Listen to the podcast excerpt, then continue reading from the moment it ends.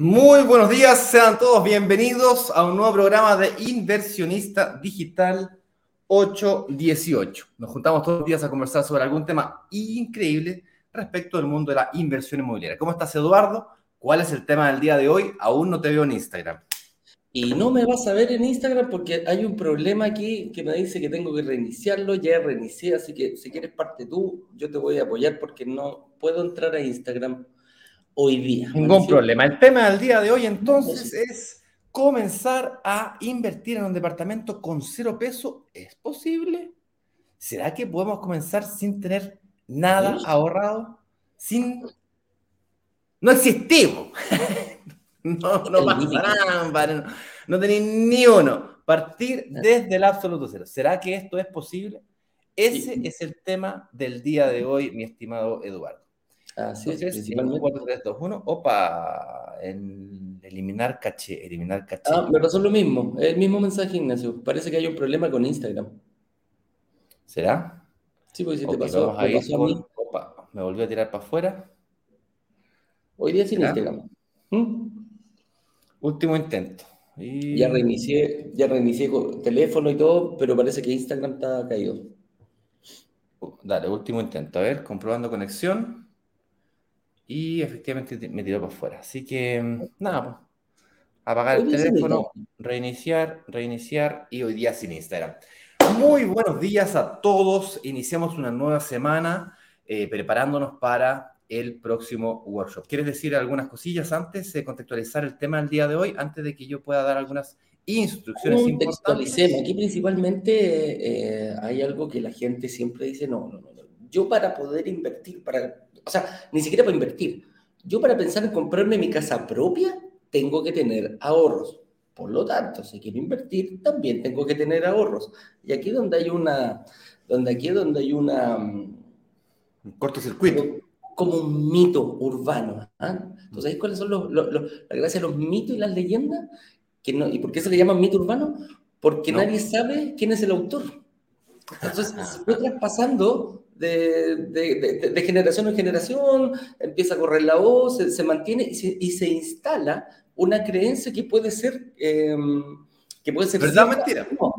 pero la gente la, asume. la, asume como verdadera, claro. Claro, la asume como verdadera. Y este para mí es un mito de que, se puede, que uno no puede invertir, no puede comprar, no puede acercarse al mundo inmobiliario por no tener ahorros. Entonces, em, vamos a ir viéndolo ¿A qué nos referimos nosotros con que ahorro? Si tengo ahorros, puedo invertir. Si no tengo ahorros, no puedo invertir.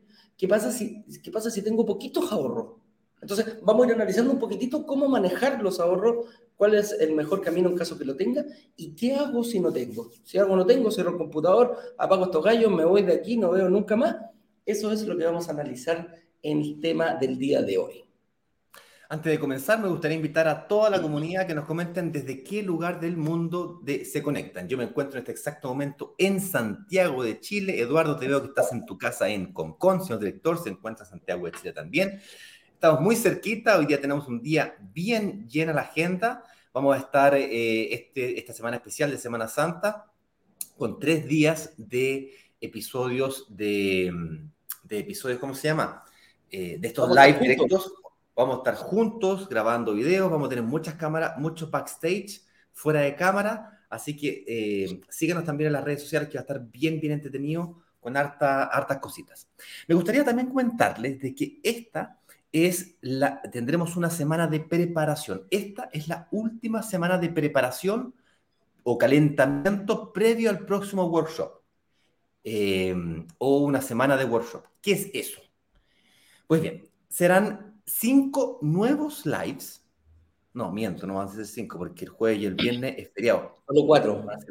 Cuatro nuevos lives. El jueves tendrías que hacerlo solo, sí, porque voy a estar en el bus eh, llegando a, Arranco. Van a ser cuatro nuevos lives en donde eh, vamos a estar compartiendo nuestras experiencias, de alguna manera la experiencia de algunos inversionistas que han pasado por esto, en donde mm, nos irán ayudando a ir avanzando sin prisa, pero sin pausa. Miedo por miedo, excusa por excusa, objeción por objeción, etc. Iremos destruyendo mitos y leyendas urbanas, como decía recién Eduardo. en torno a este increíble mundo de la inversión inmobiliaria, porque puede parecer muy bonito por fuera, pero tiene algunas cosillas que es importante que nosotros vayamos conociendo para ir superando un obstáculo a la vez. Entonces, eh, básicamente la idea aquí es lograr invertir, pero cuando digo lograr invertir, la palabra lograr lo dije muy, rápido. Es uno, somos nosotros. No es que mágicamente los departamentos se pagan muy rápido. Somos nosotros como inversionistas que debemos mover algunas variables para lograr que eso ocurra, que es cuando logramos que el arriendo sea mayor a la cuota de un crédito hipotecario. Además, vamos a estar eh, analizando algunas estrategias eh, para que vayamos, no sé, cumpliendo algunos sueños. Esto será todos los días, de lunes a jueves, porque el Viernes Santo, a las 8.18. Iremos revisando un tema relacionado con el mundo de la inversión inmobiliaria, pero de forma profunda, como el día de hoy, donde vamos a estar hablando todo respecto de, cómo invertir sin tener ahorros, sin tener grandes ahorros. Si los tienes, podrás aprovecharte de ello, hacer una, potenciar tu inversión, pero, si no los tienes, no quiere decir que estás eliminado automáticamente. Por supuesto, todo esto será 100% online, 100% en vivo, es gratis, eh, no te compromete a nada más que contigo mismo. Em, ¿Qué resuelve esta semana? Bueno, disculpa que me extienda un poquito, Eduardo, con esto, pero es que Es, muy, es muy, importante. yo sé que tú sabes que a ti te gusta la Fórmula 1, a mí también, tú eres fanático, cachai mucho más que yo, pero a nosotros dos nos gusta un piloto en particular que se llama Ayrton Senna. Tal vez lo conozcan o no, pero Ayrton Senna es reconocido como uno de los mejores pilotos de la Fórmula 1. De la historia. ¿Perdón? Uno, uno mejor de los pilotos de la historia de la Fórmula 1, de todos los que han De la historia de la Fórmula 1, no de la temporada, de la historia. ¿okay? Y, y, tal vez lo sepan o tal vez no, pero una de las grandes gracias de Ayrton Senna era que él, la, la, él corría muy bien bajo la lluvia, es decir, en condiciones adversas. Porque de alguna manera eso es lo que separaba a los buenos pilotos de los extraordinarios pilotos. Los principiantes de los profesionales. Lo que separa a los principiantes de los profesionales son las crisis, son los momentos difíciles, porque todos sabemos manejar cuando es viento, eh, viento en popa, cielos despejados, está todo fantástico. Ahí es re fácil la cosa. Pero cuando se pone difícil es cuando realmente los profesionales logran sacar adelante esos temas. La inversión inmobiliaria no es diferente a eso. Comienza por las cosas básicas, pero luego vamos a ir diseñando estrategias adecuadas en el sentido y dirección correcta. La semana de workshop se llama Desafíos de la inversión inmobiliaria. Le hemos puesto así porque la semana próxima será desafiante. Y aquí creemos que todo lo que puedas hacer previo a esa semana te permitirán prepararte mejor para que le saques el jugo a la semana que viene. ¿Ok? Todo era un consejo. Nunca dejes que nadie robe tus sueños, ni siquiera tú mismo. Es decir, no te autoelimines por creer o por creencias limitantes, mitos urbanos, de creer que porque tú no tienes ahorros o tienes una capacidad de ahorro mensual pequeña, tú no puedes. Tal vez al final de la próxima semana, después del workshop, te das cuenta que no es tu momento de invertir. Sí, no es tu momento hoy de invertir. Pero eso no quiere decir de que tú no puedas eventualmente invertir. Por lo tanto, no te autoelimines. Ese es mi, mi, consejo más, más profundo que te puedo dar. Grandes pensadores, hoy día levanté, pero uh, un verdadero filósofo. Eh, así es que sabemos que este, esto puede ser frustrante muchas veces, desafiante, es, es muy desagradable cuando vas a un banco y te dicen rechazado y no te dicen por qué. Es por eso que al final de esta, de esta transmisión te vamos a decir cómo es posible que tengas una reunión de análisis con un analista financiero, un ex ejecutivo de banco, un agente de, de banco, de las mutuarias, personas que de alguna manera son las que evaluaban o te evaluaban como tú presentabas una solicitud de crédito y te decían que no, ya, esas personas o las personas que intermediaban con eso eh, son las mismas que de alguna manera contratamos, hacen parte del equipo hoy día de brokers digitales em, y la vamos a abrir nuevamente para que puedan hacer reuniones gratis, ¿ok? Sin necesidad de tener que pagar ningún tipo de reserva. Me gustaría aclarar que no son reuniones de venta, son reuniones de análisis financiero para que puedas diseñar una estrategia de inversión inmobiliaria personalizada, hecha a tu medida. Independientemente si es tu momento de invertir o no, eh, igualmente yo te voy a invitar a que participes activamente de las clases, porque la reunión de análisis muy entretenida, muy ilustrativa será, hecha a tu medida, fantástico, genial. Insisto, vamos a decir cómo llegar a eso al final de este programa, de esta transmisión, pero es insuficiente. ¿Ok? Segundo consejo, y con esto partimos la, el, el tema del día de hoy, Eduardo, porque ya me extendí demasiado. Segundo consejo, no dejes tu futuro en manos de nadie, ni de brokers digitales, ni de un vendedor, mucho menos de un vendedor que te va a decir cualquier cosa con tal de venderte lo que tiene en stock y ganarse una comisión. No que nosotros no ganemos comisiones, ganamos comisiones, ¿ok? Pero en esta semana y la próxima no es momento de hablar de comisiones. El momento de hablar de comisiones es en el lanzamiento, el cual durará 24 horas. 48 los que se preinscriban. Vamos a dar instrucciones de eso en la comunidad de brokers digitales. Si aún no eres parte de la comunidad, vamos a compartir inmediatamente el acceso a ella, eh, brokersdigitales.com slash workshop. Luego, luego de responder un par de preguntas, accedes a uno de los grupos de WhatsApp y en ella encontrarás una página de instrucciones en donde encontrarás todas las fechas de las clases de la próxima semana. Fechas de las clases, fechas del lanzamiento, un video de historia, video de instrucciones, para que no te dé más la lata y vayamos al grano del día de hoy respecto de ahorros. ¿Cómo invertir si no tengo ni un ahorrado? ¿Será tan, tan fácil la cosa? ¿Será posible? Ahora sí, sí. vamos. Vamos principalmente y veamos a, a qué contestar la primera pregunta. Eh, partamos por lo básico. ¿A qué nos referimos con ahorros? Quizás ahorrar para ti no es lo mismo que ahorrar para mí. Yo lo voy a plantear en el, en el sentido de que a mí me gustó mucho esa historia que contaste una vez, que le dijiste al, al- a tu conserje, le dijiste, oye, ¿usted, usted ahorra? Sí, sí, sí, soy súper bueno para ahorrar. Y entusiasmado, entusiasmado, dice, pero claro, Ignacio, ¿cómo se le ocurre? Por supuesto que sí. Claro, soy tremendamente bueno para ahorrar. ¿Y cómo ahorra, le preguntaste? Bueno, yo cada vez que voy al, al- al supermercado compro el 2 por 1 O si necesito verdura, voy el día de la verdura. Si necesito carne, compro carne para todo el mes, el día de la carne. Entonces me voy ahorrando 10, 15, 20, 30, 40%, dependiendo hasta el 2 por 1 que es prácticamente como nos, eh, nos, eh, no- no- nos tiene acostumbrado el retail. ¿ah? Liquidación, 2 por 1 sale. Un amigo de, cuando decía, eh, uno de los antiguos jefes de cabina de, de la en Chile me decía, mira, te voy a dar un consejo. La primera vez que fui a Nueva York, me dice, donde dice sale, tú entra, me dice. Ahí voy a encontrar las mejores ofertas. Cuando diga sale, tú entras. Espérate, que este, que este hay que explicarlo. Sale, en inglés se dice sale, que es básicamente oferta. Claro, oferta. Este- esta talla es nueva, no te la había escuchado nunca. Sí, Está sí, buenísimo. ¿Para qué te voy a decir Huawei con Huawei? Ah, nos encontramos en Huawei con Huawei. Impresionante. Pero bueno, eh, entonces, el- ¿esa es una forma de ahorrar? Sí, en el fondo no, no está mal el conserje. Es una forma de ahorrar, que yo voy a maximizar mi dinero, voy a pagar un poquito menos por un producto en una época específica, en un momento específico. Ese mismo producto te puede el día anterior costar 100 pesos y al día siguiente el, el- el dueño decide hacer una pequeña rebaja para bajar el stock que tiene y obviamente vas a pagar menos por él. Pero no es a ese ahorro que nos referimos nosotros. Nosotros principalmente nos referimos al momento de invertir, o a- ahorrar para invertir, en hacer un ejercicio. Resulta que yo tengo que ver con cuánto vivo y con cuánto vivo es la cantidad de ingresos mensuales que yo genero. Que si lo llevamos simplemente a una, imagínate que yo estoy trabajando, me pagan un sueldo, de ese sueldo puede ser un millón de pesos, y de ese millón de pesos yo decido ahorrar. Y ese ahorro es separar una porción, una parte de mi, de mi ingreso que genero mensualmente y lo dejo destinado, vaya a saber a lo que uno quiera, a un fondo mutuo, lo dejo debajo del colchón, vaya, pero lo separo. Entonces, si yo separo 200 mil pesos y gano un millón de pesos, quiere decir que yo me acostumbro a vivir con 800 mil.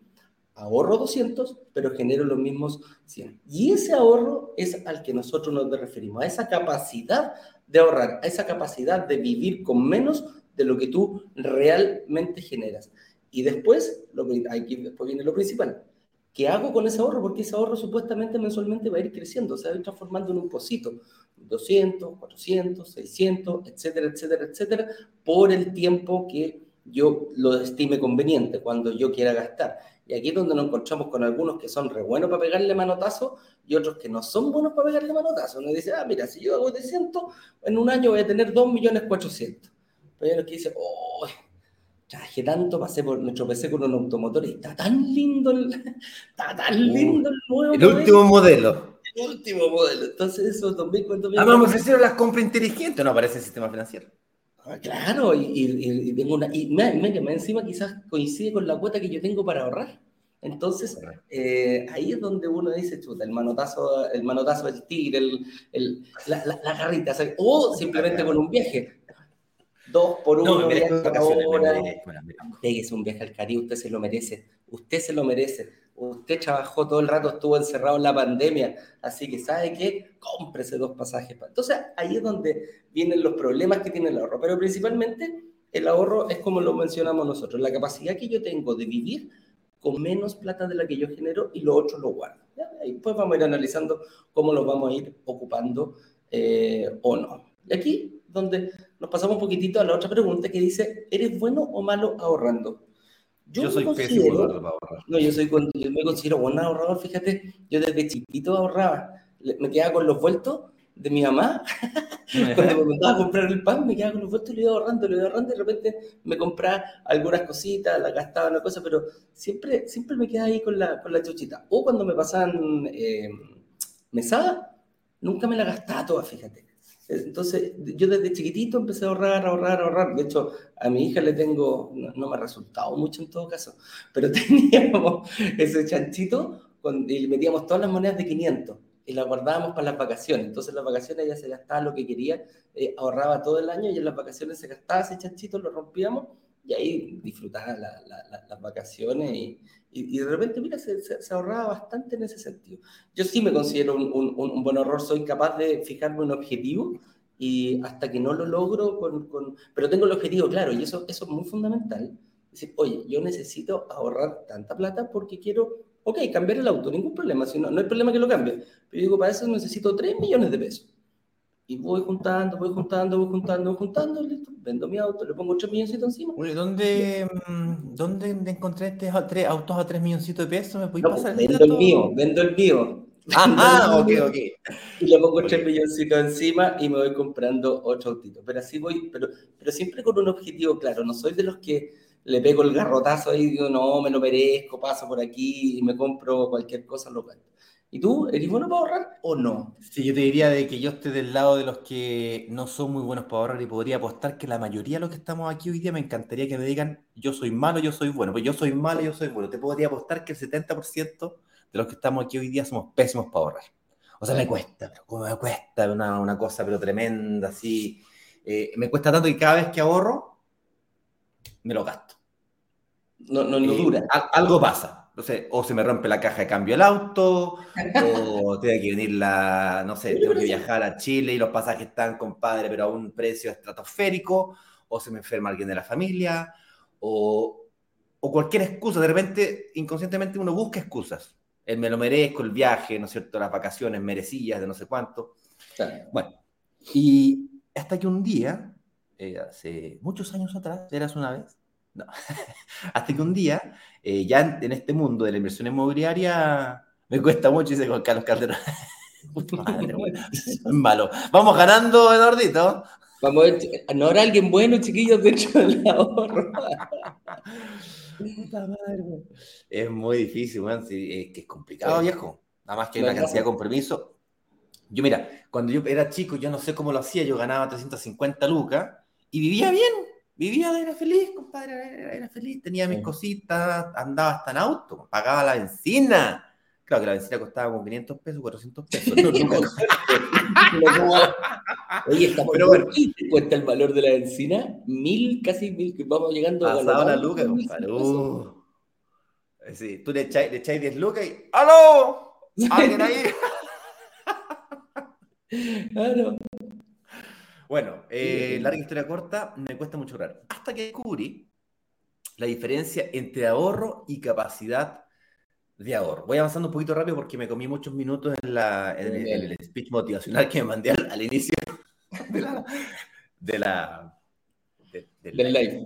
Sí, me, me filosófico. Hasta que descubrí que había una diferencia entre eh, ahorrar y capacidad de ahorro. Mira, eh, son muy parecidos, pero no son exactamente lo mismo. La diferencia está en que ahorrar es voluntario. Yo tengo que tener la voluntad de autoexigirme para una parte de mi sueldo, sacarla, compadre, y, no gastarla, y guardarla en un lugar que no la pueda tocar, y si puedo tocarla, eh, la, eliminar esa tentación. En cambio, la capacidad de pago es la capacidad de adquirir un compromiso y cumplirlo. Y yo no sé tú, Eduardo, pero yo soy muy bueno para pagar. Viejo, yo, el colegio de los caros chicos, me comprometo y yo las 10 cuotas te las pago. Aunque pase lo que pase. Puede que te negocie una cuota, pero la pago. El auto. Más de una vez me compré un auto con créditos súper mega inteligentes. Inteligente para el que me la Para mí, no tan inteligente, pero más allá de eso, eh, yo pagué las cuotas del auto. Una vez hace el 2006. 2006. Por primera vez me compré un auto que yo considero un auto de mis sueños. Y me compré un Mini Cooper, ¡pa! Y le pasé un tarjetazo, aumenté la, la cuota, tenía una, una, tarjeta normal, hablé con el ejecutivo, me quiero comprar esta, este auto, me ofrecen 24 cuotas sin intereses con tarjeta de crédito. Me dijo, sí, efectivamente está la promoción, me aumentaron el cupo, ¡fum! Tarjetazo, 24 cuotas sin intereses. Y pagué las 24 cuotas del auto. Puse, por supuesto, una parte por delante, lo que sí, no, no, fueron 3 millones como los tu caso, fue un poquito más. Después, para venderlo, ahí me di cuenta de lo que había perdido, sí. ¡Oh! el Mini Cooper viejo, que me costó no sé cuántos millones, me, al final me llegó a doler hasta el alma cuando lo vendí. No tan solo porque era auto que me gustaba, sino que además eh, se había depreciado muchísimo. En cambio, las propiedades pasa algo muy divertido que se van apreciando en el tiempo, van, aumentando su valor en el tiempo, no es como los autos. Bueno, el año pasado pasó algo muy raro con la inflación y con la escasez de vehículos, los, autos usados eh, terminaron costando lo mismo que no se depreciaran, como que se mantuvo el precio. Pero bueno, para no desviarme el tema. Como existe una capacidad de pago mensual, de la cual yo soy muy bueno, cada vez que yo me encontraba en una posición en donde yo podía adquirir una nueva deuda, firmaba un contrato de compraventa de una propiedad. En vez de cambiar el auto, vendí el auto todo esto, vendí ese auto, vendí todos los autos, quedé a poto velado. Y cada vez que yo tenía una capacidad de pago nueva, eh, eh, desde el punto de vista familiar, con aporte de mi mujer, o mi mujer tenía una capacidad de pago mensual, ella ¡pum! fue la que comenzó. Y, comenzó, y comenzó, y comenzó, y comenzó. Y 200 250 luquitas todos los meses, viejo, pa, pa, pa, pa, pa, pa, hasta que, larga historia corta, logra su primera inversión inmobiliaria. Desde ahí en adelante, nosotros comenzamos a utilizar nuestra capacidad de pago mensual para pagar el pie en cuotas y lograr invertir en propiedades que se pagan solas. Porque cuando llegó la hora de sacar un crédito hipotecario, a pesar de que la, la tasa de interés que ella tiene es del 5,6%, 5,6. Yo acabo de sacar un hipotecario 5,3. Con todas las cosas que están pasando. 5,6%. Aún así, ella logró mover algunas variables para que se te pague solo. Lo puedo demostrar. Mientras tú explicas tu versión de la diferencia entre capacidad de ahorro y capacidad de pago, a mí me gusta mucho cómo tú explicas cuando dejáis de pagar la cuota y, no sé si, explícate esa. Mientras yo abro, aquí te voy a mostrar, te voy a mostrar el arriendo y te voy a mostrar el dividendo. Vale aquí principalmente la diferencia entre el ahorro y la, capacidad de ahorro y la capacidad de pago. Aquí hay, como hay gente que le gusta, o sea, que es buen pagador, ¿ah? que es buen pagador. Y otra gente que dice, yo no soy, mal ahorrador, pero soy buen pagador, como dice Ignacio. Y aquí hay una forma de, verlo y, de transformar tu capacidad de pago en capacidad de ahorro. Y esto es bien sencillo. Me he con muchas personas cuando me dicen, Eduardo, tengo altas deudas, ¿ah? yo pago, están cubiertas las pago mensualmente, pero tengo bastantes deudas. Estoy pagando un auto, estoy pagando la tarjeta de crédito, pero eh, se va pagando. La deuda está controlada. Y aquí viene un, tema porque pasa lo mismo cuando tú decides ahorrar. Cuando yo decido ahorrar, cuando dije yo saco un monto de dinero y lo dejo de lado eh, y vivo con, con, lo que, con el sobrante, acá es lo mismo. Cuando yo me comprometo a pagar una cuota, eh, estoy de mí, porque no tengo más ingresos para pagar esa nueva cuota. No es que si yo voy a pagar una, gano un millón y voy a pagar una cuota de 300 mil pesos, voy a ganar un millón trescientos para seguir midiendo con el millón. No, vas a bajar eh, tu, vas a pagar esas 300 lucas, pero vas a vivir con 700.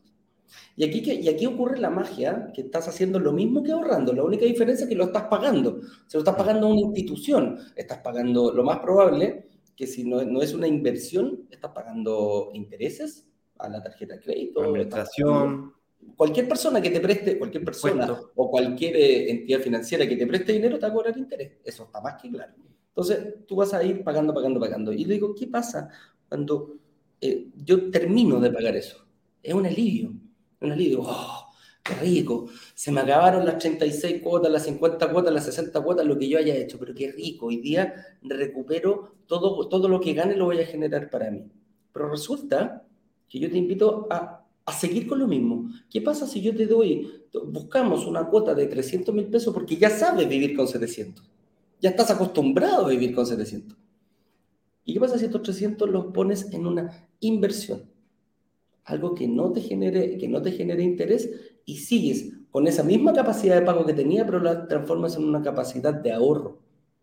Porque vas a ir ahorrando, vas a ir generando, vas a ir ahorrando para patrimonio. Vas por un objetivo más. Entonces, cuando la gente me dice, yo no puedo esto porque yo soy malo, ojo, tienes un superpoder que es capacidad de pago de cumplir a lo que te comprometiste. Ahora, la diferencia está entre si tú quieres invertir en algo para gastar, para seguir pagando intereses a una entidad financiera, o lo quieres hacer, lo quieres transformar en algo que te genere mejor patrimonio futuro y no haya una inversión. Esa es la diferencia, como yo transformar mi capacidad de pago en capacidad de ahorro, fíjate. Bueno, yo prometí, tenemos varios puntos más. Eh, yo prometí eh, cuánto yo pago de, bueno, cuánto yo me da con decir que es mío, el de mi mujer, un departamento de mi mujer, y cuánto yo pagado de dividendo y cuánto pagamos de arriendo, ¿ok? Entonces, déjame ver qué otras preguntas, otros temas, los ahorros, no, no, no, no, sí, perfecto. Eh, pero me gustaría saber si realmente quieren que se los muestre, porque si no, ¿quieren que se los muestre sí o no?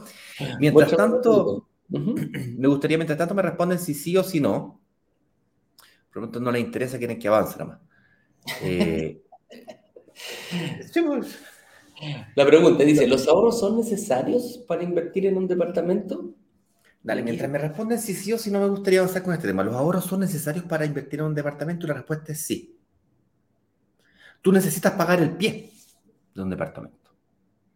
Que en Chile hoy día está más cercano al 20% del valor de la propiedad. Es decir, una institución financiera, llámese mutuaria, banco, lo que sea. Te va a pedir el, te va a pedir el 20% no es tan difícil en Chile sacar un crédito hipotecario al, al 80%. Eh, tampoco es que es fácil, ¿eh? Cuidado, no nos equivocamos. Vamos a, vamos a estudiar en otras oportunidades las condiciones o requisitos que tienes que cumplir con una entidad financiera para que te lo aprueben o te lo rechacen, porque muchas veces nos da miedo invertir ahí, ahí, fíjate, ok, lo voy a hacer, lo voy a compartir. Eh, me concentré. ¿Los ahorros son necesarios para invertir en un departamento? Eh, sí, son necesarios. A ver, estaba yo diciendo de que vamos a explicar durante esta semana los requisitos que son necesarios para poder invertir y para, que te financien ese 80% que te falta, 70 u 80%, ¿ok? No es tan malo pensar en el 30% pie, por cierto, ¿eh? cuidado. De hecho, eso fue lo que hizo mi mujer para lograr las cifras que les voy a mostrar ahorita. Ahorita, ahorita. Ahora, la diferencia está, el punto que estamos tratando de tocar acá es de que ese ahorro no necesitas tenerlo completo, ese 20%, 30%, no, no tienes que tenerlo 100% hoy día para poder invertir. Puedes utilizar el periodo de construcción de la propiedad, que demora un año y medio, dos años y en algunos casos puede ser tres años, para poder juntar esa plata. Para eso, lo único que tienes que hacer es firmar un contrato de compra-venta cuya cuota te quede chiquitita o cómoda para tu capacidad de inversión. Si tuvieses ahorros, por ejemplo, podrías abonar una parte del pie en ahorros que tengas y la diferencia que te falte, el 15% restante, el 10% restante, el 5% restante, en cuotas mensuales que te queden cómodas. Hay gente que me dice, ah, yo no puedo pagar 300 lucas de pie, pero tengo 5 millones. Ah, ponle los 5 millones y la cuota te baja a 150 lucas. Entonces, ese, esa combinación es la que te puede hacer súper poderoso. De hecho, en mi opinión, es mucho más potente la capacidad de pago mensual que tengas que los ahorros que tengas. Porque los ahorros te van a servir para tu primera inversión solamente.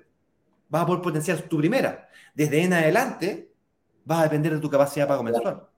Total. Si, recibiste una herencia, que vi ahí una pregunta relacionada con herencia, esa te sirve para tu primer, para tu primer bala nomás, pues, pum, disparaste una vez nomás. La pregunta es cómo tú logras construir un patrimonio en el largo plazo que te permita vivir de las rentas, comprarte la casa propia, eh, no sé, pues, viajar, eh, estudiar en el extranjero, yo no sé, las razones múltiples de sueños y deseos que la comunidad de inversionistas y futuros inversionistas de brokers digitales tiene. O sea, yo no sé lo que te tiene aquí a las 8, 20 para las 9 de la mañana escuchándonos. Y te aseguro que no es por lo lindo que somos. Hay algo más. Ese algo más es lo que tienes que ir a apelar cuando estés haciendo el esfuerzo del pago mensual. En mi opinión, vuelvo y repito, ese es el verdadero superpoder que tienes. Cumpliendo mi promesa, entonces, comparto pantalla. Voy a ir a infinito unos segundos, pero no importa, no pasa nada. Eh, compartir pantalla, sí, todas las pantallas, compartir. Ya, lo primero es que yo, esta es la cuenta de María Lidia. Podemos ver ahí que es un acuerdo que tiene Asset Plan con brokers digitales. Esta es la, la, cuenta de Asset Plan.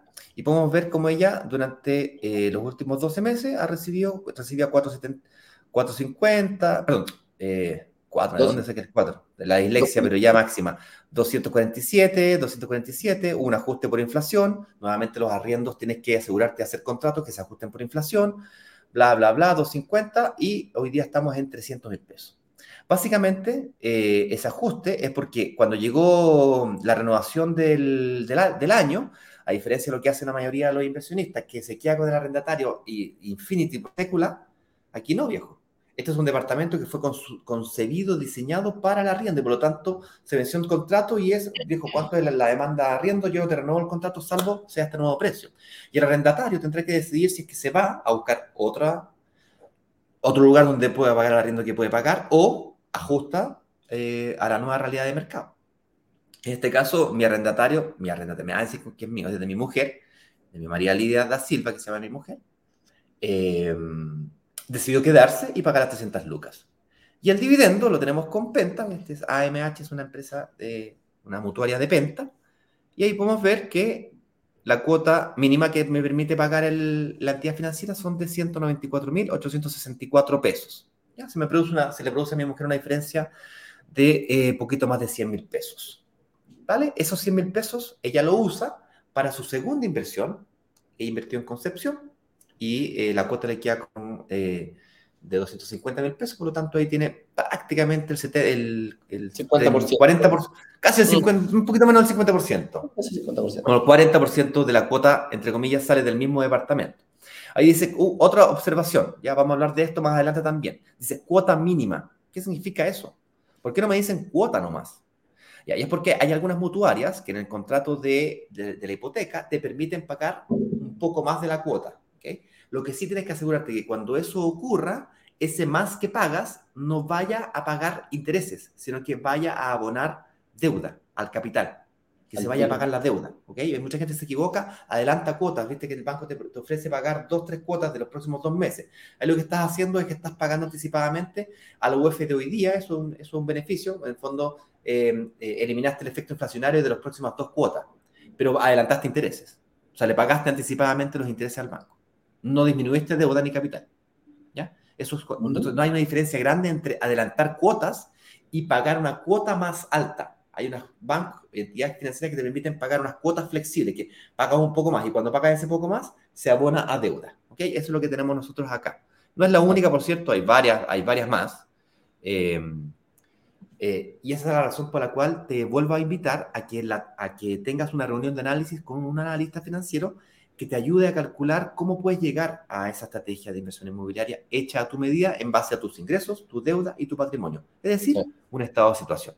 Ahora sí avancemos, Eduardito. Esta última... Y también puedo decirle a la gente que, ve los live que esta semana también vamos a estar eh, hablando mucho de financiamiento. Y dentro del financiamiento, este va a ser una de las cosas también que vamos a ir tocando. ¿ah? ¿Cuáles son los créditos? ¿Cuáles son los tipos de créditos? ¿Cuál es la diferencia entre las entidades financieras? Y ahí tú acabas de tocar una precisa que hay solamente entre las mutuarias y los bancos. Avancemos entonces. Bueno, ya me queda claro. Es mejor invertir con o sin ahorros. Y aquí Papi, la respuesta a esta pregunta es depende. Y aquí es súper importante eh, ver, claro, ver cuál es tu, ver cuál es tu, tu, capacidad, cómo, cómo tú estás, tu análisis. ¿Tengo ahorros? Sí, es un camino para invertir. ¿No tengo ahorros? También es un camino para poder invertir. Y aquí es donde eh, se te habla, tú vas a tener que tomar una decisión.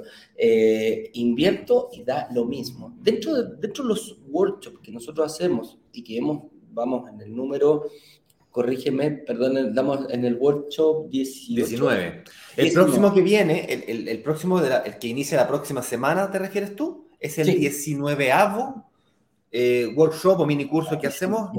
Será el 19avo workshop. Proceso completo, el workshop completo con lanzamiento. Con lanzamiento.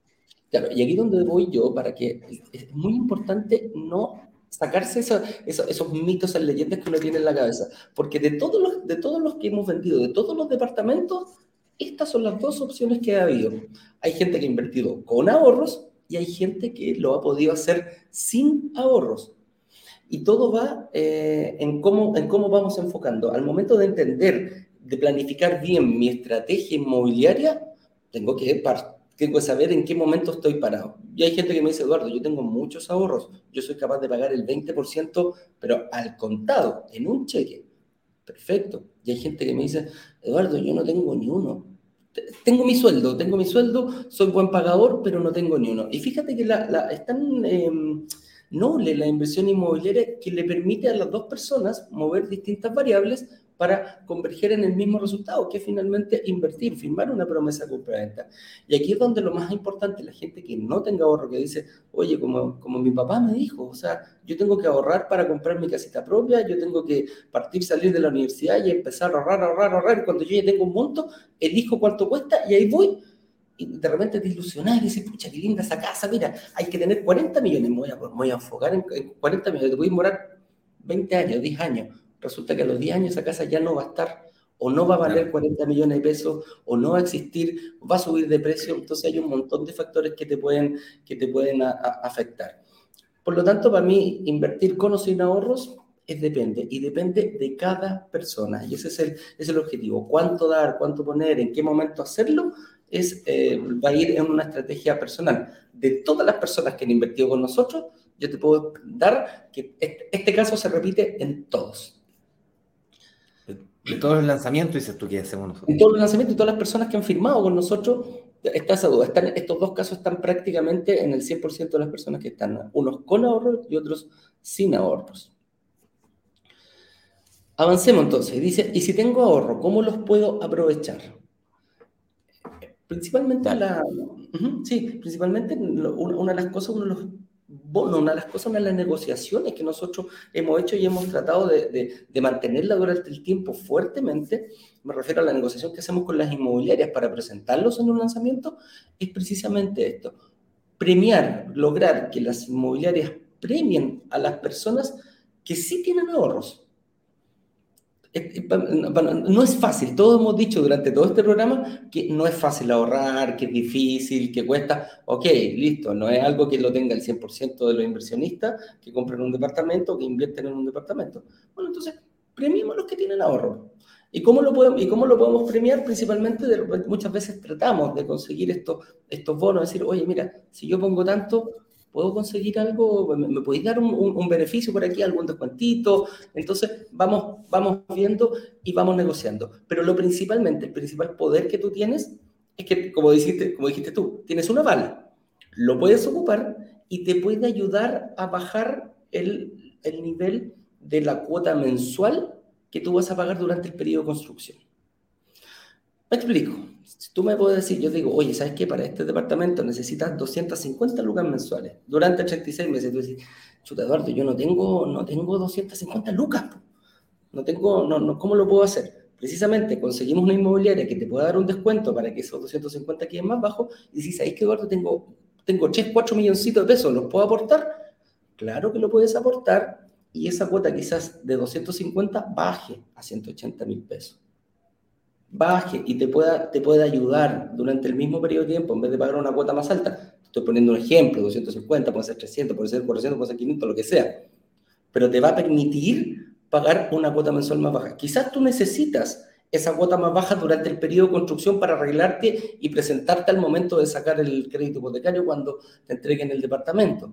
Entonces, ¿cómo los aprovecho?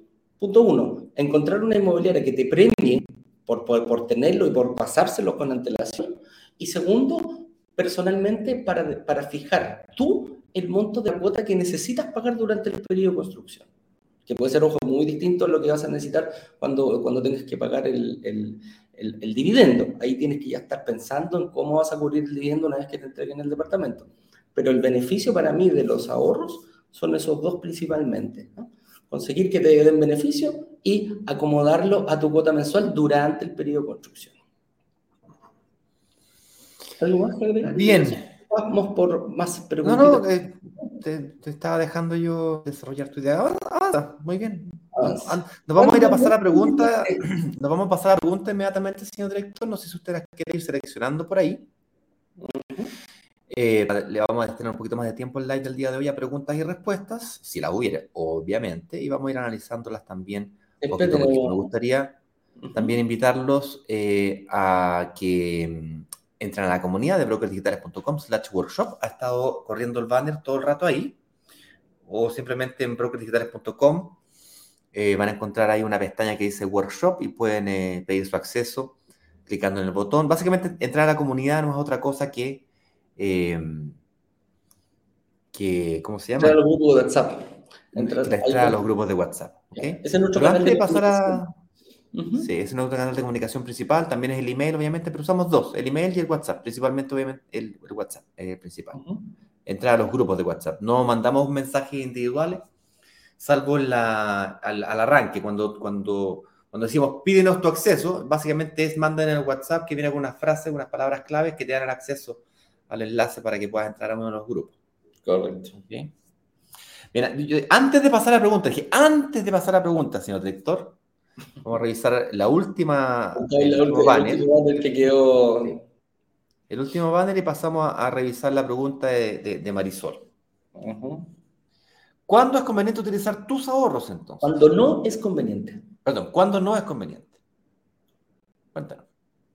Para mí, principalmente, cuando no es conveniente utilizar los, los ahorros, cuando uno no te dan los beneficios que, que, teníamos antes, eh, que, te decía la inmobiliaria, si la inmobiliaria, porque, ojo, hay inmobiliarias que son muy sólidas, las grandotas, le dicen, oye, mira, tengo 10 palitos, te los paso. Eh, bueno, si quieres pasarme, los pasan. ¿Y ¿Tengo algún beneficio? Bueno, ah, no. Me lo tenés que pasar al final, sí o sí. Lo vaya a tener que poner al final del, del, del cuando yo te vaya a entregar el, el, departamento, me tienes que dejar pagado el pie 100%. Pero si quieres hacerlo antes, bien. Y si no, bien también. Pues me pasó con una inmobiliaria. Me dijo, mira, ¿sabéis qué? tenéis que poner 10 palos. Ok, me tenéis que pasar dos al tiro y los otros 8, dije, ¿te los puedo pagar en cuota? Sí. Y puedo dejar la cuota de, de, de 300, sí, mínimo 300 lucas me tenéis que pagar. Oye, ¿y si te porto más, te porto un 20% más? No. Y, y, y, al final lo que decidí fue tratar de manejar durante el periodo de construcción, veo otras posibilidades para que crezca, quizás invertir o dejarlo en fondo mutuo, que te dé poquitito, pero que te dé algo y le voy a hacer un cheque por ese mismo monto que ya lo tengo, ya lo tengo mm, guardado, ya lo tengo listo, pero se lo voy a pasar el día que ellos me lo pidan para pedir el crédito hipotecario. O sea, principalmente se lo voy a pasar unos, un mes antes de la fecha de entrega. Entonces, no me, no me, no me daba ningún beneficio, ni para mí, ni para la inmobiliaria. Entonces dije, bueno, ¿para qué le voy a pasar esa plata a la inmobiliaria? La guardo Mejor la guardo en un fondo mutuo y Voy haciendo los rescates de las 300 lucas todos los meses automáticamente y listo. Y listo. Y va generando esa platita. Entonces, eh, hay que tener ojo. Cuando la gente nos pregunta todas las inmobiliarias, eso, eso es porque me, gusta, me dice, oye, son súper buenos los bonos que ustedes tienen en los lanzamientos. ¿Esto es normal? No es normal. No. es que todas las inmobiliarias, no es una regla para todo el, para todo el, para todas las inmobiliarias, para todo el mercado. Muy distintamente, nosotros nos aprovechamos nosotros nos aprovechamos de ustedes en el sentido de que negociamos en comunidad. Cuando partimos Ignacio y yo, me acuerdo, íbamos a tocar las puertas de la inmobiliaria y decía, bueno, ¿y ustedes a quién representan? No, mira, Ignacio, yo, y tenemos una súper buena idea. Ah, mira, qué lindo. Oye, llámenme cuando tengan más gente, pues. Y resulta que ahora, cuando tenemos una comunidad, cuando tenemos gente que nos respalda, cuando tenemos gente que podemos mostrar los números fehacientemente de personas que, quieren y están, vamos a la misma inmobiliaria, golpeamos la puerta y decimos, oye, vengo Ignacio y yo, pero venimos con todas estas personas detrás que quieren, que tienen la intención. Ah, cambia la figura, ahí ya no, hasta cafecito nos han dado en alguna inmobiliaria, fíjate, ¿ah? Hasta regalitos nos han mandado de repente. Entonces, em, el poder de la comunidad es tan potente, es tan potente como, lo, como nos ocupamos de ello y esa es, esa es la sinergia que se provoca. Ustedes tratan de, de, ver este mismo link, brokerdigital.com workshop, lo puedes pasar a tu amigo, lo puedes ver. Nosotros vamos a entregar la información, vamos a negociar por ustedes y este es el, punto, el punto dulce. Nosotros hacemos la tarea por usted, y después la enseñamos y ustedes decidirán. Cuando ustedes deciden y toman acción, nosotros quedamos contentos en, en los famosos workshops. Así que pasemos a preguntas. Ahora sí, señor director, nos pasamos a preguntas. Básicamente, el que tiene ahorros, que obtenga descuentos. Si, no, si la mobiliaria no los ofrece, no te conviene usarlos eh, o adelantárselos. Y si no tienes ahorros, muchas cuotas. Mientras más cuotas, mejor, más chica te queda la cuota. Inclusive, si tienes una capacidad de pago mayor, ahí te toca evaluar si es que hay algún beneficio por pagarlo más rápido o eventualmente invertir en un segundo departamento. Vamos a la pregunta. Marisol Rojas Marisol dice, hola, buenos días. Tengo 53 años. ¿Hay alguna edad tope para comprar un departamento? No hay edad tope, Marisol. Lo que sí, hay estrategias distintas para distintas edades. Una persona de 25 años va a tener que ocupar una, una estrategia distinta a una persona de sobre 50 años. Entonces, la gracia es que nosotros en el workshop explicamos estas estrategias, principalmente en la clase número 2, que nos enfocamos fuertemente en lo que es financiamiento, explicamos estrategias para distintos grupos etarios. Em, hay que analizarlo, eh, puedes analizarlo, puedes pedir una reunión. Yo creo que mucha gente lo que hace es pedir una reunión anticipada para llegar al workshop ya con, algún, con, con alguna idea de cómo poder moverse. Entonces, como dijimos al final del programa, vamos a, dar ese link para que tú puedas eh, acceder a esta reunión y quizás vas, vas delineando, comienzas a delinear tu estrategia de inversión antes incluso de que comencemos con, nuestro workshop. Pero mira, tú podrías comprarte una propiedad, si me permite, señor director, tú podrías comprarte una propiedad a los 100 años si quisieras. Vas y te la compras. Pero aquí la promesa es cómo invertir en departamentos y lograr que se paguen solas. Para que tú logres que se paguen solos, tiene que haber necesariamente un arrendatario y tiene que haber una cuota de un crédito hipotecario. En la parte de la cuota del crédito hipotecario, y supongo que esto estarás preguntando tú, Marisol, los créditos hipotecarios para gente eh, están, están obligatoriamente asociados a seguros de gravámenes, seguros de muerte o invalidez. Y las eh, compañías de seguro, para la gente que tiene eh, se está acercando hasta los 75 años u 80 años, obviamente que le, disminuye la cantidad de años. O sea, solamente te aseguran hasta los 75, 80, entonces el banco no te puede prestar hasta más que eso. Si te acercas a esas, a esas fechas, a los 75 años, ya no te prestan a 30 años, te prestan a 25, a 20, o a 15, o a 10. A mi padre le prestaron un, un hipotecario a 10 años, o 12, me parece mucho. Ya no me acuerdo la cantidad de años, pero pongámosle entre 10 y 12 años, eh, a los 63 años. Se puede, pero baja la cantidad de años. Y por supuesto, los, los costos del CAE, que es la carga no equivalente, que incluye la tasa de interés, así como los otros costos, que son los seguros de gravámenes, aumentan, porque los seguros son más caros. Pero no es que no se pueda, se puede, pero tal como decía Eduardo, hay que hacer estrategias diferentes. Hay que manejar mejor los años y las otras variables de tasa de interés y monto del pie para poder ajustar a lograr este objetivo que es que la renta sea mayor al dividendo. ¿Ok? Seleni Figueroa dice, ¿qué pasa si tienes buena capacidad de ahorro, pero tu salario no alcanza para invertir en un departamento de más de 1.800 UFs?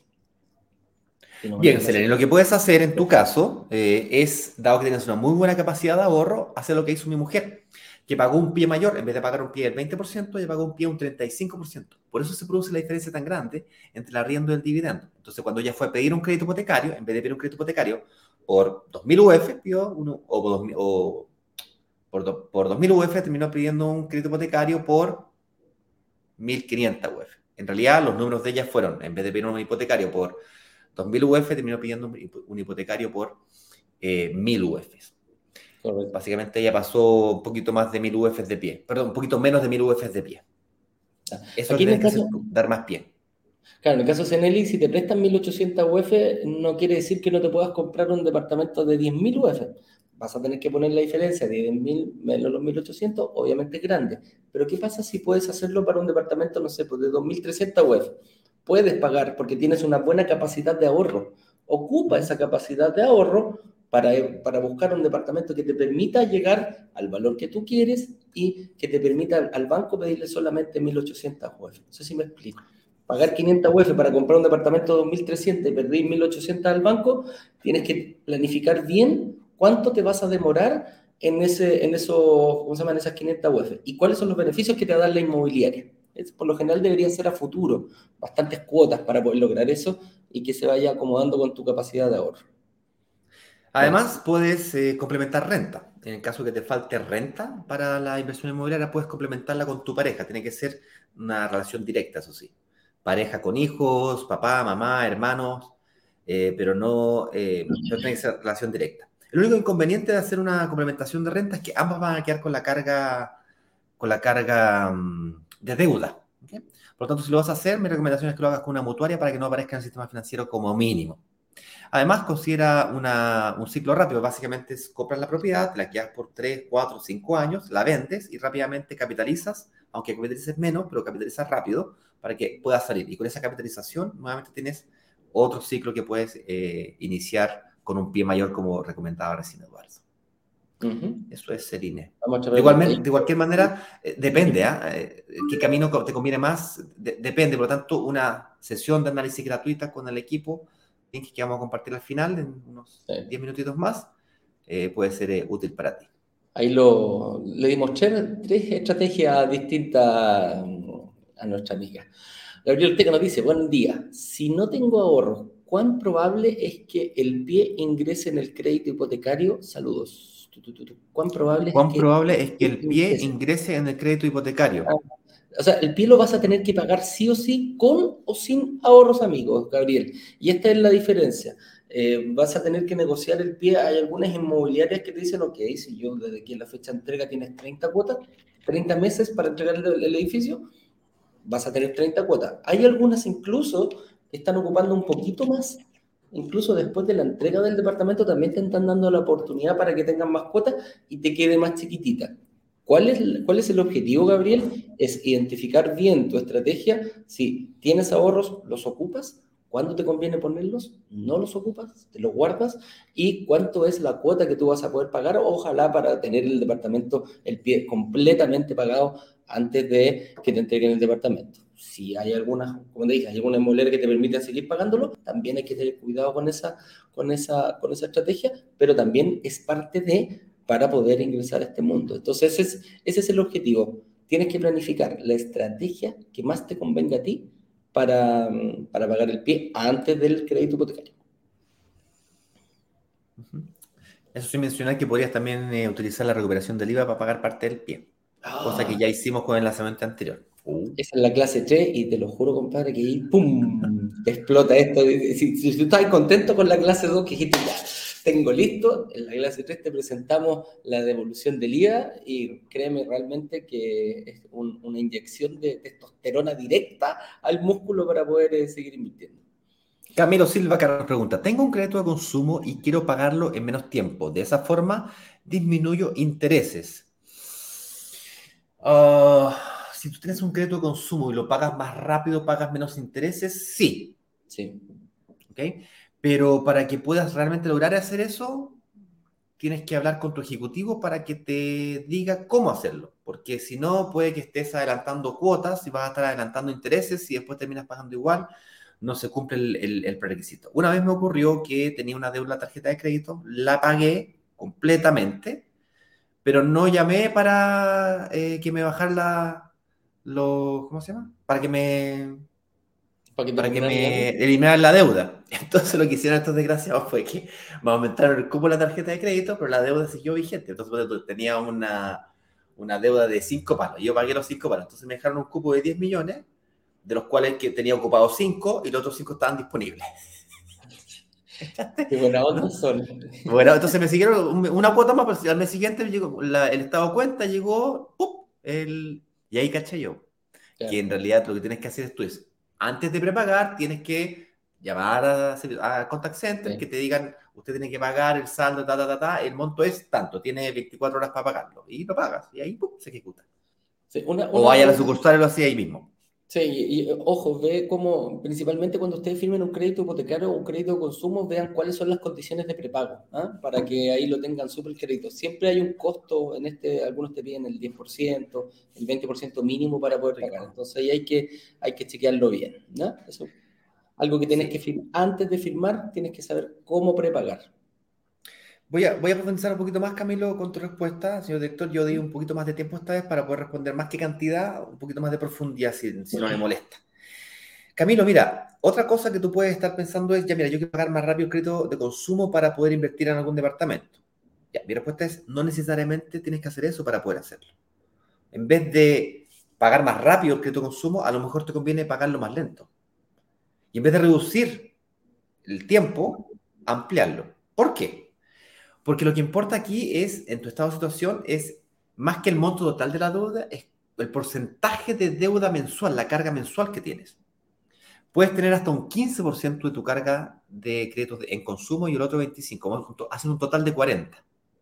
Entonces, si tú tienes, por ejemplo, uh, si quieres sacar un crédito hipotecario hoy día mismo y tienes un crédito de consumo hoy, que te está estorbando, entonces en vez del crédito de consumo sea del 15%, sea, del 25%, resulta ser que tienes solamente 15% de hipoteca. La cuota del crédito hipotecario es muy chiquitita, no te va a alcanzar. Entonces, si es que lo quieres sacar hoy día mismo, el crédito de consumo lo bajas, lo amplías de 12 cuotas a 36 cuotas, la cuota del crédito de consumo te queda chiquitita y recuperas capacidad de pago de hipoteca. Cupo para hipoteca. Y lo das vuelta. Y eso lo hiciste logrando bajar la cuota del crédito de consumo aumentando la cantidad de años. Vas a pagar más intereses, es más caro, pero si estás sacando un crédito hipotecario hoy día mismo puede que sea, negocio, porque la plusvalía de una propiedad de una, en un año puede ser, no sé, en un departamento de 100 millones de pesos, un 5% anual, son 5 palos. Entonces los costos, los costos de intereses que ese ejercicio te puede hacer, puede que compensen lo que ganas por plusvalía, que es distinto al flujo de caja. Con eso dicho, el 90% de los inversionistas lo hace tal como lo estás proponiendo tú, que básicamente invierto y me preocupo de terminar de pagar mi crédito de consumo antes de la fecha de entrega de la propiedad. Es decir, antes de sacar mi crédito de consumo, antes de sacar mi crédito hipotecario. Para que ese crédito ya no aparezca, no esté en mi estado de situación, haya desaparecido. Y con eso recupero el 100% de mi capacidad de, eh, de crédito de una hipoteca. Eso es. Nuevamente, Pide una cita con un analista para que te vean esa cuota, de cuánto es, cuánto te afecta y cuál es la mejor estrategia que te convenga más. Marco nos pregunta, ¿cuál es el riesgo que existe invertir en propiedades con la nueva inflación en el mercado?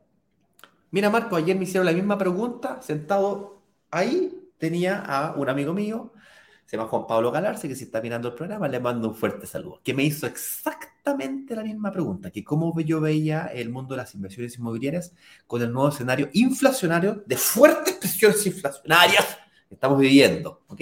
Estamos hablando de un compadre que se hizo un magíster en economía y yo le copiaba todo a él en las pruebas. ¿Ok? Bueno, un compadre seco. Eh, bueno, larga historia corta, nosotros eh, vamos a enfrentar unas fuertes presiones inflacionarias durante por lo menos cuatro a seis meses más. Sin embargo, el Banco Central en su último informe de política monetaria previó, está previendo, está visualizando que para fines de año, para diciembre de este año, las tasas de inflación vuelvan a caer por debajo del 3%. Hoy día estamos por, arriba del 7%. De hecho, sin ir más lejos, el año pasado la tasa de, inflación anual fue del 7.2%. Por lo tanto, lo que va a pasar es que van a haber fuertes presiones inflacionarias. Vamos a ver que los, precios básicamente de la economía, de la canasta básica van a seguir subiendo, el IPC va a seguir subiendo, probablemente pasado eh, hasta el tercer trimestre de este año, o segundo cuatrimestre, básicamente eh, septiembre, tal vez octubre, y de ahí se va a pegar una, una, bajada fuerte. ¿okay? ¿De qué depende? No depende de un solo factor, no depende solamente del quinto retiro, depende de muchos factores lo que pasa con la guerra, que el precio de los commodities y una serie de otras variables que no vale la pena discutir acá. Pero lo que sí estuvimos todos de acuerdo es de que las presiones inflacionarias en el mediano plazo van a disminuir. Dicho de otra manera, para el próximo año, a esta misma fecha, la probabilidad de que tengamos inflaciones normales, nuevamente bajo el 3%, 4%, 2%. La meta del Banco Central de inflación, por cierto, es del 3% con un 1% o un punto porcentual eh, hacia arriba o hacia abajo, un intervalo de un punto porcentual. entre el 2 y el 4, meta 3, esa es la meta. Y esa es la meta que ha tenido hace 30 años que tiene esa meta. Y el objetivo principal del Banco Central es ese, y para hacer eso maneja la tasa política monetaria, que es la tasa de interés, básicamente que se prestan los bancos o el Banco Central entre los bancos de la plaza. ¿Ok? Cuando eso ocurra, el próximo año, o la razón por la que eso va a ocurrir es porque este año enfrentamos una desaceleración de nuestra economía. Fuerte. ¿Okay?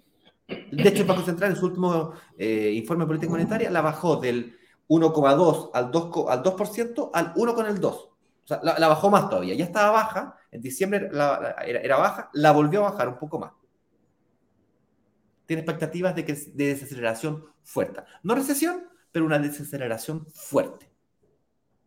La única forma de reactivar la economía desde el 2023 en adelante es bajando la tasa de interés. La pregunta es, ¿cuándo tú vas o nosotros vamos a tener que enfrentar un crédito hipotecario? ¿Hoy día o en un año más? Bueno, si inviertes en blanco o verde, que es básicamente invertir con entrega futura, lo vas a tener que enfrentar el 2023 o el 2024. Entonces, la tasa de interés con la que vas a calcular tu, eh, tu, tu dividendo y el arriendo es hoy día. Y va a ser más exigente. hablamos de probabilidades acá, porque yo no tengo cómo saber lo que va a pasar en el futuro, pero analizando el pasado, las variables del presente, puedo tratar de predecir el futuro obviamente con cierto nivel de riesgo, el cual yo estoy dispuesto a asumir, un intervalo de riesgo.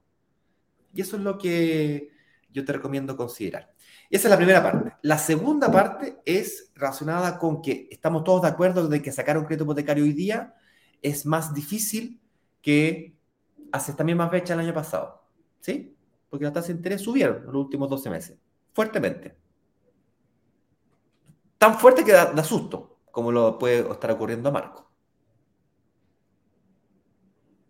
Pero eso no quiere decir que no puedas lograr que un departamento se pague solo.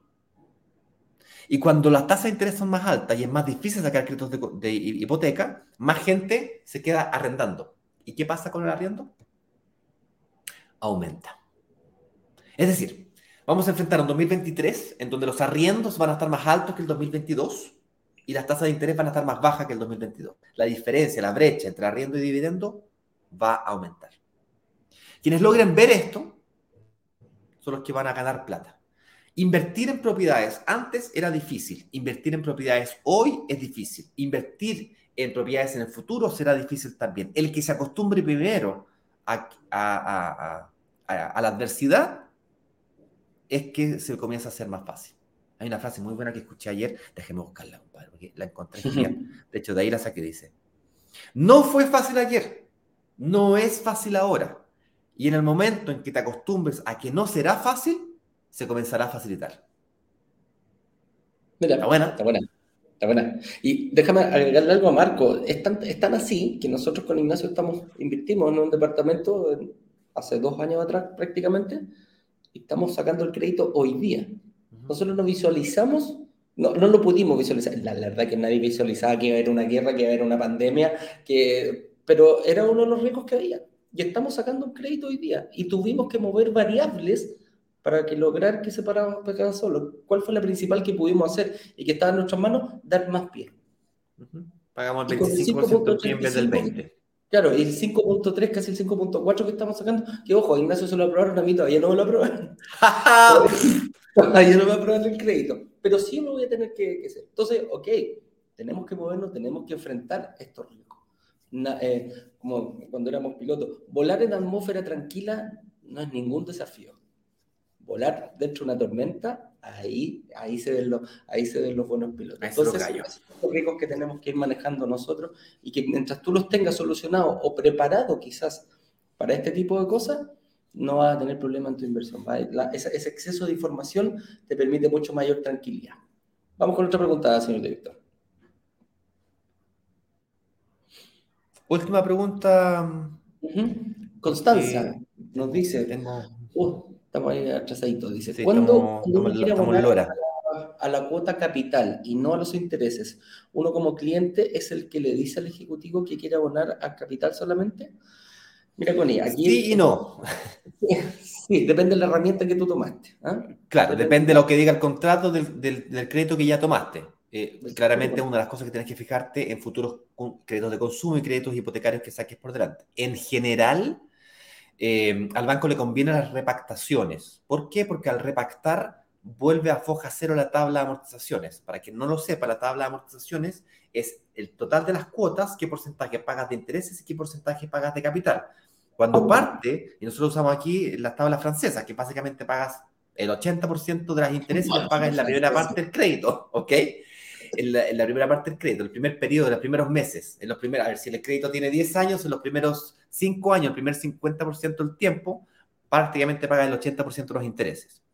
Y el resto de los intereses los pagas en el otro 50%. O dicho de otra manera, el capital, que es básicamente la deuda, la pagas en la segunda mitad del periodo del crédito. Por esa es la razón que el banco dice, ay, claro, repartemos como ningún. Uh, venga, lo uh, Claro que sí. Claro, vamos de nuevo. Pero tienes, va a depender de las condiciones. Muchos bancos te piden uno o dos eh, meses de, te cobran uno o dos eh, meses de intereses. Intereses, claro. Dependiendo cuánto interés. Llámale multa, llámale costo de administración, lo que sea, ¿cachai? Pero lo permiten. Y hay otras entidades financieras que no te cobran nada como la que yo negocié, en donde yo pagué una cuota mayor, yo negocié para que esté una cuota variable que se llama.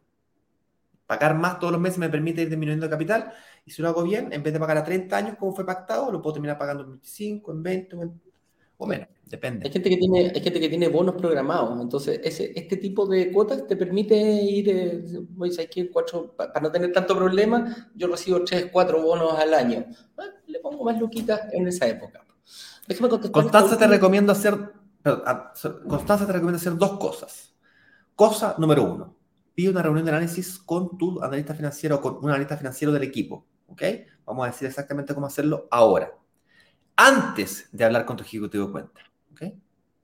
Cosa número dos, habla con tu ejecutivo de cuenta, pero sí y solo si tuviste tu reunión de análisis previamente. ¿Ok? ¿Por qué el analista te va a ayudar? Primero a tener una visión general no tan solo de lo que le interesa al banco o le interesa. Tu ejecutivo solamente le interesa lo que le interesa a él, que es sacarte un crédito de consumo, sacarte una hipoteca, sacarte una tarjeta de crédito, venderte un seguro. Ganas el bono del mes. ¿Ok?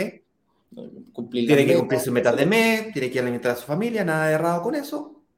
Pero tú tienes otros intereses, que es saber qué es lo que te conviene más, estratégicamente hablando los analistas te van a orientar en una estrategia que te permita lograr el objetivo de la inversión inmobiliaria, que es lo que nos interesa a todos los que estamos acá. Supongo que eso te interesa.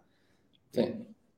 Señor director, déjeme contestar una cortita, cortita, una pregunta para ir cerrando el tema que es eh, que nos da justamente que estamos hablando del refinanciamiento. Joaquín nos dice, ¿es muy engorroso el proceso de refinanciar la deuda para reducir la tasa de interés? Precisamente esa estrategia fue la que tomamos nosotros con Ignacio dijimos, ok, vamos a tener que sacar ahora en nuestro, nuestro crédito hipotecario que está un 5 punto algo, 5.30 y algo, 5.4 ponle, pero prontamente vamos, eh, cuando bajen las tasas, eh, un año, dos años más, vamos a refinanciar. ¿Por qué? Porque nos va a permitir bajar la cuota, ya tenemos un arriendo alto y vamos a, ganar ese margen. Quizás vamos a sacrificarlo, quizás vamos a tener que poner plata en un principio. Vaya a saber uno, todavía no lo tenemos, no, lo tenemos bien claro porque nos ha cerrado el negocio. Pero eh, ahora es mucho menos engorroso que antes. Yo te digo, antes que saliera la portabilidad financiera, seis meses, ocho meses perfectamente te podrías demorar en el proceso. Hoy, en 30 días, debe estar eh, solucionado el tema del de, eh, proceso para refinanciar tanto un crédito hipotecario como un crédito consumo. Entre las entidades financieras eh, no hay mucho bla bla. Tú vas, dices, oye, quiero refinanciar mi crédito, y la, la nueva entidad financiera le avisa que le tiene que traspasar el crédito. Y ese proceso son máximo 30 días. Así que no es engorroso, hay que tener bien clarito los números y nuestra estrategia, nuestra estrategia con Ignacio va precisamente en ese camino.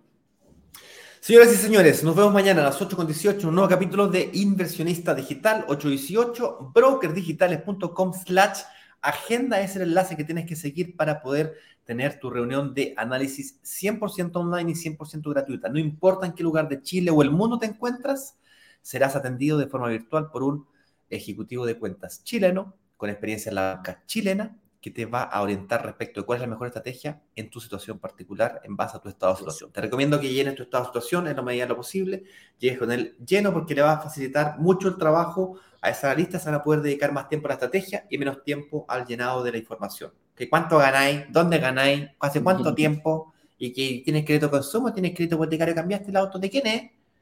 Entonces, revístate esas preguntas y llena el estado de situación anticipadamente. Claro. Señores y señores, un fuerte abrazo. Nos vemos.